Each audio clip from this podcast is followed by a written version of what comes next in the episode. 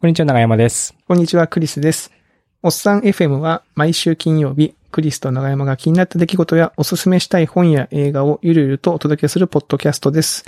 今週もよろしくお願いします。よろしくお願いします。はい、先週に引き続きまして、えーゲストに、えーフェアリー FM の逸郎さんをお招きしております。よろしくお願いします。こんにちは。ありがとうございます。2回も、なんか、本当のおっさんになれた感じがして嬉しいです。まあ、2回も。はい。あの、前回は、まあ、一郎さんのその、今、エチオピアにお住まいで、えーまあ、20年ぐらい、こう、海外でお仕事をされていてっていう中での、その、なんですかね、生活の中のいろいろちょっと伺ったという感じなんですけども、なんか我々もうまく聞けたのかなと思って、ちょっとドキドキしていやるんですが。ー、ちょっとね、はいまだ掘り出せてない感じがありますねいや、。全然俺、なんていうかこう、地面があったら上のなんか砂砂だけをさっとさ、うん吐いたって感じがしますね。うんなんかちょっと、いや、なんかねね。おっさんにインタビューするの大変ですね。その、歴史があるそう、歴史が深いから、氷山の一角だみたいになっちゃいますよね。いや、そうなんですよね。はい。我々もなんとなくこう、時間を気にしながらね、こう、あの、お話を聞いてるので、なんかちょっと、なんか、あ、もっとうまく聞きたいなっていう部分もあったんですけども、はい。まあ、今週はですね、ちょっとそんな、逸郎さんの方からですね、我々にですね、ちょっとあの、これを聞いてみたいみたいな、おお悩み相談じゃないですけど、えー、なん、なんですかね、これは。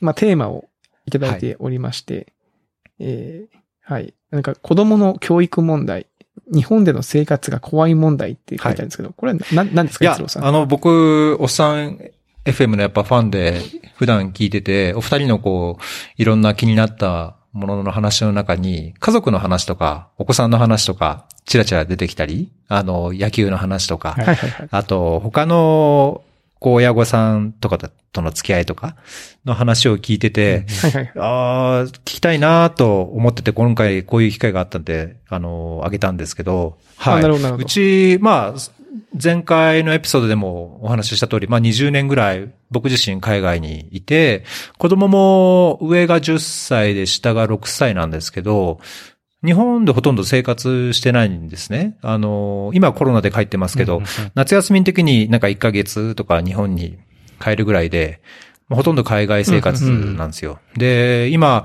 コロナで日本に帰ってるんで、あの、うちの妻が日本で生活することになったらどうかねって話をしたらしいんですけど、もう子供は日本で学校行きたくないと。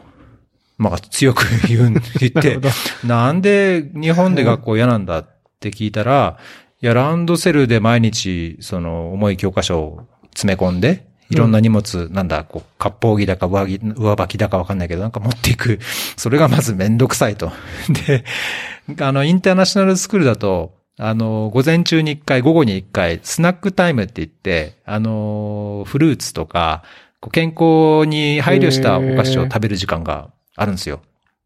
ええー、いいな。そのスナックタイムがない。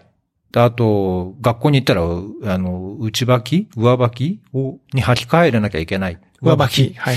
で、あと、椅子に座って勉強しなきゃいけない。で、結構インターナショナルスクールってこう、ソファーで横になって iPad でなんかやったりとか、こう、床に自由なスタイルで、みんな、おのおのこう、好きな格好で課題やったりとかしてんすよ。だから、椅子に座って勉あの、整列して、つ整列して机並べてみたいな感じじゃないんですね違う違うんですよ。だ、だそれがまず堅苦しいというか、息息苦しいみたいなんですよね。で、あとやっぱ漢字が多くて大変とか、連絡帳も自分でこう、先生の板書したやつをこうメモ取って連絡帳って書くじゃないですか。それがめんどくさいとか。はいはいまあ、とにかく嫌なことばっかりみたいで。あー なるほど。なるほどえーでですね。それでもう行きたくないとそうなんですよう。んで、親としてもやっぱり怖いのが、その PTA でのこう人間関係とか、あの、他の親との関係とか、やっぱり海外帰りだと、なんかこう、ね、鼻につくというか、角が立つとか、そういうこともあったりするのかなと思っちゃって。なんか、ど、どっからその情報を得てるんですか？そ そこまで気にしなくてもいいと思いますそうですかね。なるほど。あるんですか？そういうの。いやある、あるのか？う。ん、なんとなく。いや、だから、さっきの、この前の話じゃないですけど、電車乗ってても子供が騒いでて、こっちは気にしないけど、周りの人から注意されちゃうとか、なんか、自分たちはちょっと、ねまあまあうん空気が違うのかなと、気になり出すと、怖くなってきちゃうっていう。まあ、そ、なので、お二人の、お二人ね、お子さんがいて、その子供のこういろんな活動とか、クラブ活動とかも含めて、あと親御、親御さんとの関係とか、どうしたら日本でその子供と一緒に生活したらいいのかなっていうそのヒントを、こう、おっさん的な視点でもらえれば嬉しいなと思ったんですけど。難しいな、これ。難しいですよね。難しいですよ。ね、長山さん。うん。うんだって、僕が見てもこれこっちの方がいいなと思そうね。う。うん。いや、実際僕、うちの子たちもね、英会話のレッスンに通わせてるんですけど、やっぱり、りレッスンすごい楽しそうだし、そのおっしゃる通うんりスナックタイムもあったりとか、あそう。あの、うん、すごくね、楽しそうで、行きたい行きたいって言って、行ってるから、いいなと思って。まあ確かにね。その、しかも今、小学校4年生と1年生で、すでにもう海外でそのインターナショナルスクールとかをご経験されてるわけですもんね。うん。うん。で、そこからだとちょっと確かにそういう気持ちになラるかンドセルもしれないです、ね。だるいっすよ。僕はだって小学校の時ランドセル 背負うのだるかったから、本当に中身のやつ全部、あの、勝手に、あの、学校にずっと置きっぱなしにしましたからね。置き弁ってやつ。ああ、いた、いたいたそういう子が。いや、僕は真面目だったんで、ランドセルに常にあの、全部、あの、入れて、で、うちあの、坂の下だったんで、坂を登って学校まで通ってたら、めっちゃ強靭な足腰になりましたよ。小学生の時に。前、前向きだな。僕だってロッカーに入れてんのバレって先生に怒られたら、今度僕、あの、図書室の、あの、全然目立たないところに、僕自分の棚作ってました。ゾーンを作ったんですう それ面白いですね。スナックタイムも僕もか自自律的に、あの、海苔だ、海苔だったらいいんじゃないかなと思って、味海苔を持ってって、言ってましたね、小学校の頃。味海苔を持ってって、午前中お腹空いてる時に味海苔だったら、まあ、お菓子じゃないからギリギリいいん怒られても大丈夫そうみたいな勝手な解釈でやってましたね。なるほど。ね。まあ、これだから、学校にもやっぱよりますよね。その、なんか学校の方針とかその住む地域で教科書を置いて、ある程度置いておいてもいいってなってるところもあるみたいですしう、ん、あ、そうなんだい。うん、なんか多分その学校とかの方針、まあさすがにスナックタイムとかは、とか椅子に座ってはないかもしれないですけど、教科書とかは、あと内履き外履きとかは、内履きがないところはあるんじゃないかな。あ、そうなんですねい。や、僕、なんか自分が多分、逸郎さんの思われている、その古典的な日本の小学校でやってたんですよ、僕。しかも、全校生徒2000人ぐらいの学校だったんで、あの、小学校が。あの、高度成長期における、なんかこう、なんか歯車の一人みたいな感じの小学校生活を送ってたから、あんまりそこにね疑問を思わないんだけど、まあ確かにおかしいって言われたらおかしいんですよ他ね。見ちゃうとね。確かにうね。ん。いや、僕自身も小学校2年ぐらいの時かな。もうランドセル嫌で、自分でランドセル壊して、あの、ナイキのこう、スポーツバッグ で通ってたりとか、なんか、校則とかも嫌いだったし、それが親になって、こう、学校と関わり出した時に、なんで靴下が白じゃなきゃダメなんですか？とか、そういう噛みついちゃいそうで、それも怖いんですよね。自分も。お、奥様はどんな感じですか？僕はもう、ついついいろいろ言っちゃうんですよね。でも、あ、言っちゃうっていうのは直接、まあ言う機会がないんで、妻にこれどういうことなのっていうふうに言うと、まあ妻は非常に大人なので、その辺をこう、程よくまとめて僕に意見してくれるんですけども、奥様はどんな感じなんですか？ちょっと似た感じかな。まあ、できればもう日本帰りたくないっていうことをよく言うので、そうか。それ、それはだからあれですか？あの前回の話で、ちょっと I ターンを検討したいなっていう逸郎さんからすると、ちょっと、そこは若干合わないかっいや、たりするんだけど田舎、まあそうですね。田舎だとやっぱりね、ちょっと、なんだろう、昔ながらのっていうところが逆にあるのかもしれないですけど、ただ、僕そうなんですよ。そうなんですよね、多分ね。だけど僕、東京、やっぱ好きじゃない。まあ、埼実家埼玉なんですけど、東京、関東があんま好きじゃないし、うちの妻は愛知なんですけど、寒くなければ田舎がいいって言ってるので、まあ、田舎に I ターンして、こう、なんか、そうなんですよ。うん。大人が田舎に帰って、まあ、うまくそのコミュニティに馴染めれば、割とそこは自由が利くんですけども、やっぱ学校っっていう枠の中で考えると、結構やっぱり田舎は、うんあの、どうしても、ちょっと旧世代の枠っていうのは、やっぱ抜けきれないんですよね。そこ結構ギャップがあって、やっぱそこで、あの、あー揉めるケースっていうのは、I ターン、あの、その国内だ、国内間の I ターンでもやっぱりあ聞きます。すかそううね。あの、うんその、学校にやっぱり馴染めない。こう、その、お父さんは、そこで、そこで仕事を始めて、うんコミュニティに参加できてるけど、奥さんとお子さんが、やっぱりちょっと思い描いてた生活とちょっと違うってケース。なるほど。これはうん、まあまああるんですよね。で、やっぱり都会の、例えば私立とかの方がやっぱり先進的な教育だったりとか、それこそ今書いてたあ iPad とかね、普通にあったりとかしますし、連絡帳もね、スマホでとかってあったりとかするから、逆に教育とか考えると、中央の方が、ちょっとはちょっと、その海外に近いかもしれないみたいな、そこは確かにね、ギャップがありますよ。計画がちょっと甘いですね、じゃあ。いや、でもまあ、まあ日本もね言っても広いですし、そういうなんか新しいこととかやってる、しその地方のところももちろんあると思うんで、ただやっぱりそういうギャップがあるっていうのをね、認識してる自治体とかは、まあ多分いろんな動きをしたりとか、あとはなんかこれ今後ね、そのリモートでの教育っていうのがもうちょっとこう、例えばそのアメリカとかだとやっぱ国土が広いから、そもそも家庭学習みたいな教育方法とかもすごく広く取り入れられてるんだけど、日本はもう学校に行くことがまず大事みたいな、うん。そういうところがちょっとまだあるから、その辺がね、もうちょっと、こう、まあ、これを機にじゃないですけども、出てくると、いろんな選択肢が取れる家族が出てくるんじゃないかなって気がするんですよね。確かにねそうですね。うん。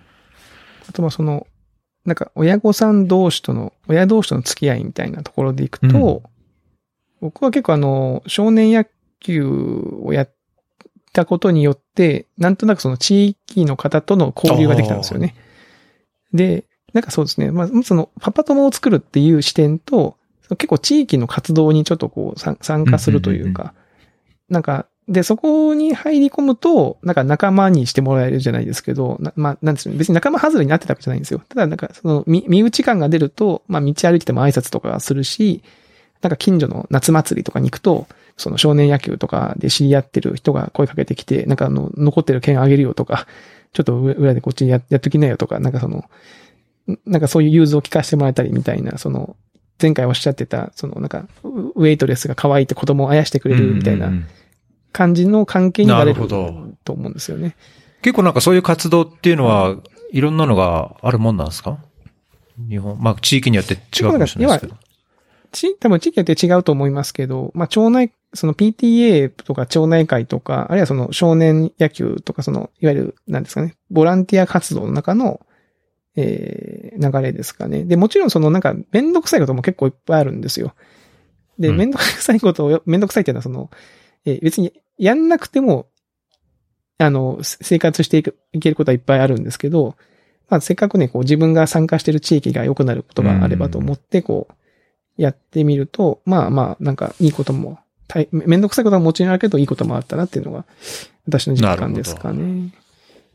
うん。まあでもそれも地方によりますよね。これはその場所によると思います。はい。まあ、そう、縁みたいなのもありますよね。あるある。うん。ありますね。縁、縁みたいなのありますよね。なんか、僕もたまたま一緒にや、少年野球やってたお父さんが仲のいい人ができたからっていうのもありますし、うん。まあ、これがなかなかその気のいい、気の合う人がいなかったら、ちょっと、逆にしんどいみたいなのもありそうですよね。ね。そうなんですよ。なんかね、聞いてたら、なんだろう、どっかのチーム、まあ僕少年野球ってこう、今のチームが初めてなんで、だいたいどこのチームもこんなもんだろうと思って、えーよそのチームの人と話をすると、え、そんなに仲いいんですか？みたいな。うちのち、うちのチームなんかもう保護者同士で派閥ができまくって大変ですよとか、えーなんかそのそういう話を聞くと、それはめんどくさいなと思ったりするんで、そうか、そうか。はい。えー結構、じゃあガチャ、ガチャなわけですね。ガチャの要素は多いですね。うん。なるほど。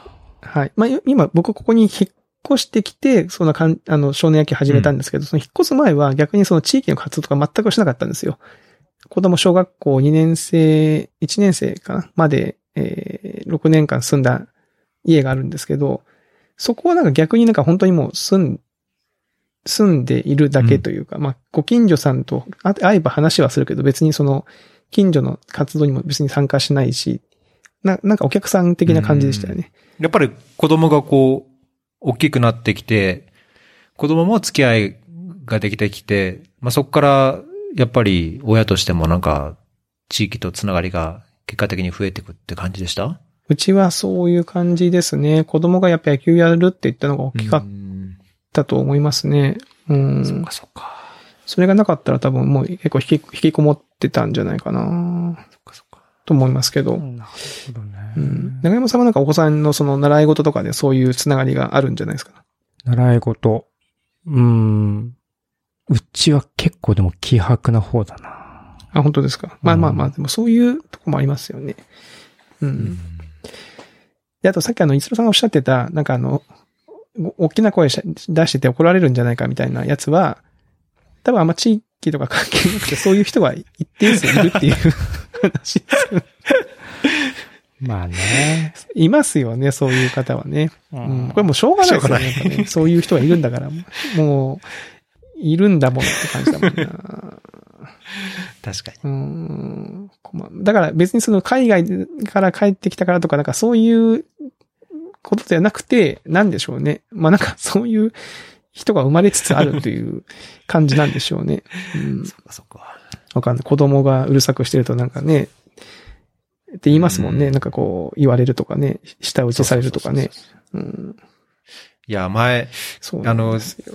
こう、夏休み、6月とか7月とか夏休みで学校閉まっちゃうからよく帰って、1ヶ月のこう体験入学とか、子供は学校に、あ、日本の学校に体験入学したりしてるんですけど、なんか帰ってすぐの頃ってやっぱ時差があって、6時間ぐらい時差があるんで、子供夜中まではいはいはい寝ないんですよね。夜中過ぎても。で、そういう時にたまたま帰って最初の頃って、昔の知り合いとかとなんか飲み会とかあって、まあまあ、前は2歳だった長男が今もう10歳だから、じゃあ一緒に、どうせ時差ボケで寝ないから飲み会じゃあ一緒に連れて行きなよって言って、飲み会連れて行って、11時とかに 子供連れて、電車の、東京のうんうん電車乗ってると、周りの酔っ払いから結構怒られたりとかして、こんな時間に子供連れて何考えてんだよとか、って言われて、えー。すいませんと思いながらも、いや、うちにはうちの事情もあって、と思って。本当だよな。そんな時間に酔っ払ってもねえよって思って。そうだよ。うち、うち帰って子育てしろよ、その人たちはね。そんな人に言うんだったら。本当ですよって思いますよね。そうなんだ。ええー。まあまあ、なんかそういうちょっと、そういうのはな。ちょっとな、嫌やな。嫌は嫌です。いやまあでも逆に、まあ裏、裏を返すと、その人たちは、その人たちなりには他人が気になってるっていうことでもあるとそう思のですね。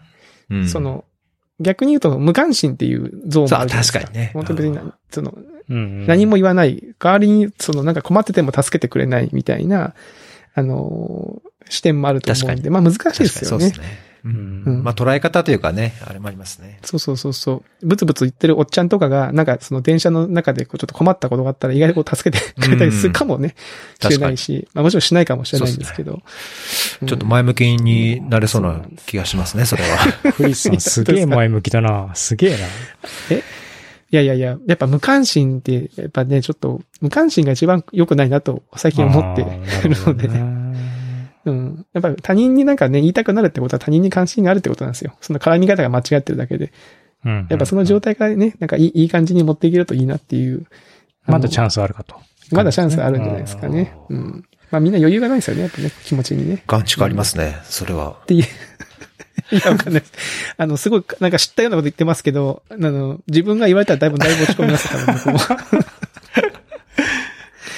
あとなんかもう一つこの、一郎さんから最近考えるおっさんとしての役割っていう。あ、そう、これ、いや、せっかくこんなお二人に話せるチャンスだしと思って、なんか、ね、お二人ともこう、その業界では、なんだろう、上に立つ方、立ってる、まあまあ立ってる方、まあ、まあまあええ、だ、だと、いやいやいやまあ僕は、僕は別にあれですけど、はいクリスさんはなんかた、立たされてますよね。いやいやいや、まあ、立たされて。で、なんかもう僕も40半ばになって、今まではこう、がむしゃらにというか、なんだろうな、こう自分がややりたいことで、それをやるために、こう、身につけたいものを身につけてとか、ななるべく上上というか、うん。こう、ひ必死にやってたものの、なんか、世でいう、なんか中間管理職的な場に立つと、まあ、組織とか上のことも考えなきゃいけないけども、もっとこう、若手とか下の人を支えるのが、なんかおっさんの役割だなとうん感じることが多くて、なんか困ったらもう俺に言えとか、うん。もう、なんだろう、何かあったらいつでも相談に来いとかって言えるようなおっさんになるためにはまだまだ努力が必要だな。これからなんかもっとおっさんのこう、レベルを上げていかなきゃいけないなと思ってて、なんか、こう日本でそういう、ね、う人人の上に立たされたりとか、なんかこう家族を支えたりとかしなきゃいけないおっさんとして、なんか若手っていうのに対するこう向き合い方って大切なんじゃないかなと、最近こ考えてて確かにう、ね。な、まだまだちょっとぬ、ぬるいな、おっさんとしてぬるいなと思ってるんですよ、最近。いやー、ここはね、結構難しいですよね。あのーいや、難しいっていうのは、なんでしょうね。接し方難しくないですか？若手、若い人に対する。あのーいや、な、なんでしょうね。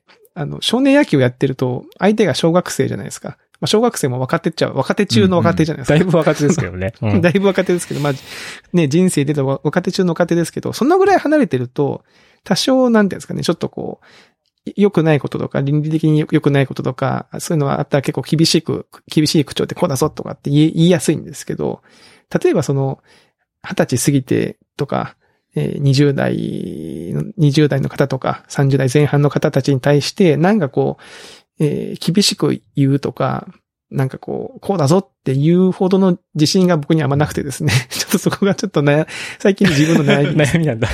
クリスうん、なや、な、なんか、うん、なんでしょう、こう、俺はこう思うけど、君たちの世代ではそうなのかもしれないっていう気持ちがどっかにあるんだよなっていうう。んそれに対して、なんかそう言った方がいいのかどうかとか、まあ支えたりするっていうか、その、そうですね。なんかその、おっさん的に年長者としてアドバイスをどこまですべきかみたいなのは結構、さじ加減はやっぱ難しいなと思ったりはしますけどね。ですよねう。ん。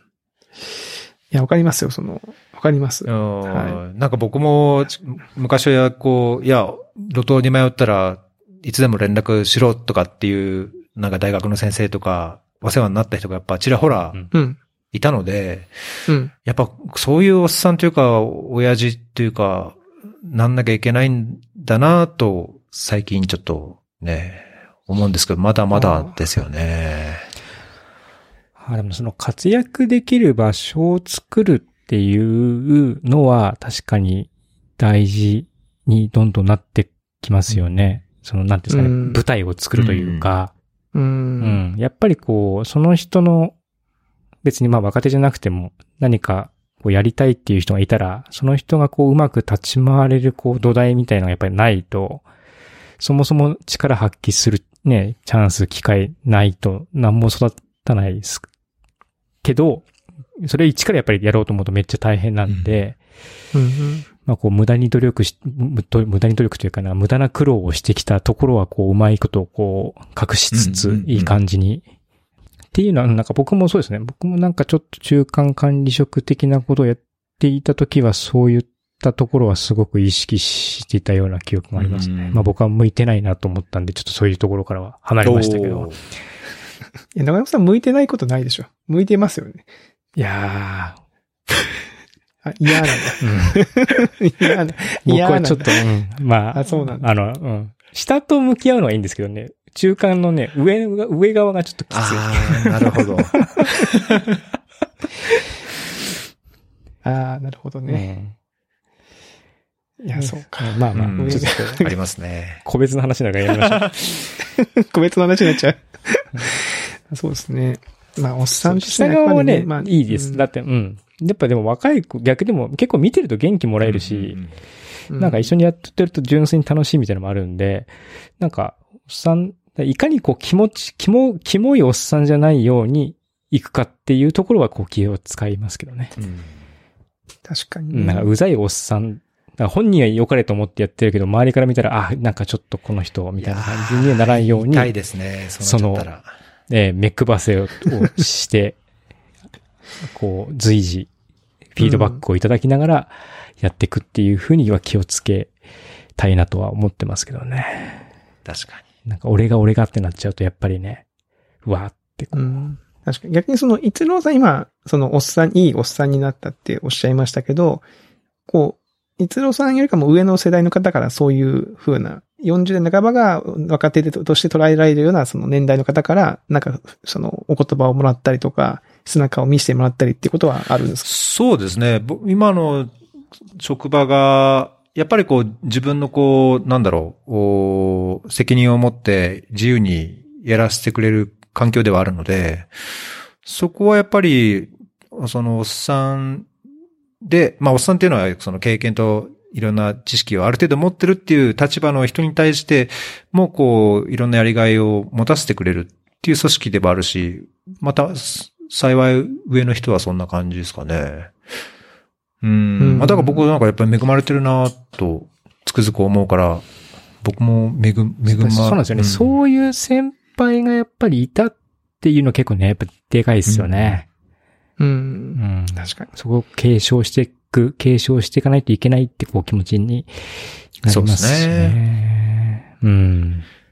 そういう意味でいくと僕あれなんですよね。その、仕事人として、例えば40代、自分が若い20代ぐらいの時の40代とかの先輩とか部長とかの背中は覚えてるんですけど、それよりかも上の背中って実はあんま見てなくて、あの、私の人生経験上ですね。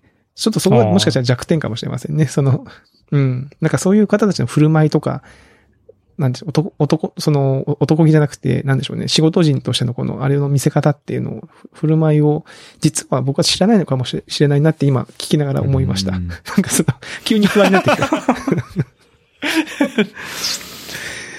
うん。確かに。なんとなくその40代とかは、あの時のあの人かなっていう、こう、イメージがあるんですよね。うん、その、自分が20代の時のあの、あの先輩かなとか。そうでしょうね。うん。うん。でもその50歳前と40代後半とかになってくると、ちょっとね、ぼや、その辺がぼやっとしちゃうんだよな。うん。いやいやいや、なるほど。そっかそっか。なんか、すごい、めちゃめちゃ真面目な話になってしまった。ちょっと、仕事の話してるんじゃないですか。そうですよね。ゆる、ゆるりと、ね、あの、おすすめしたい本や映画をお届けする、ポッドキャストそうなんですよ。最近なんか、最近イントロのあの言葉喋りながらなんか最近この話してねえなって思うことが多々ありますけど。確かにね。まああれはもうね、工場なんでね、もうしょうがないですけどね。はい。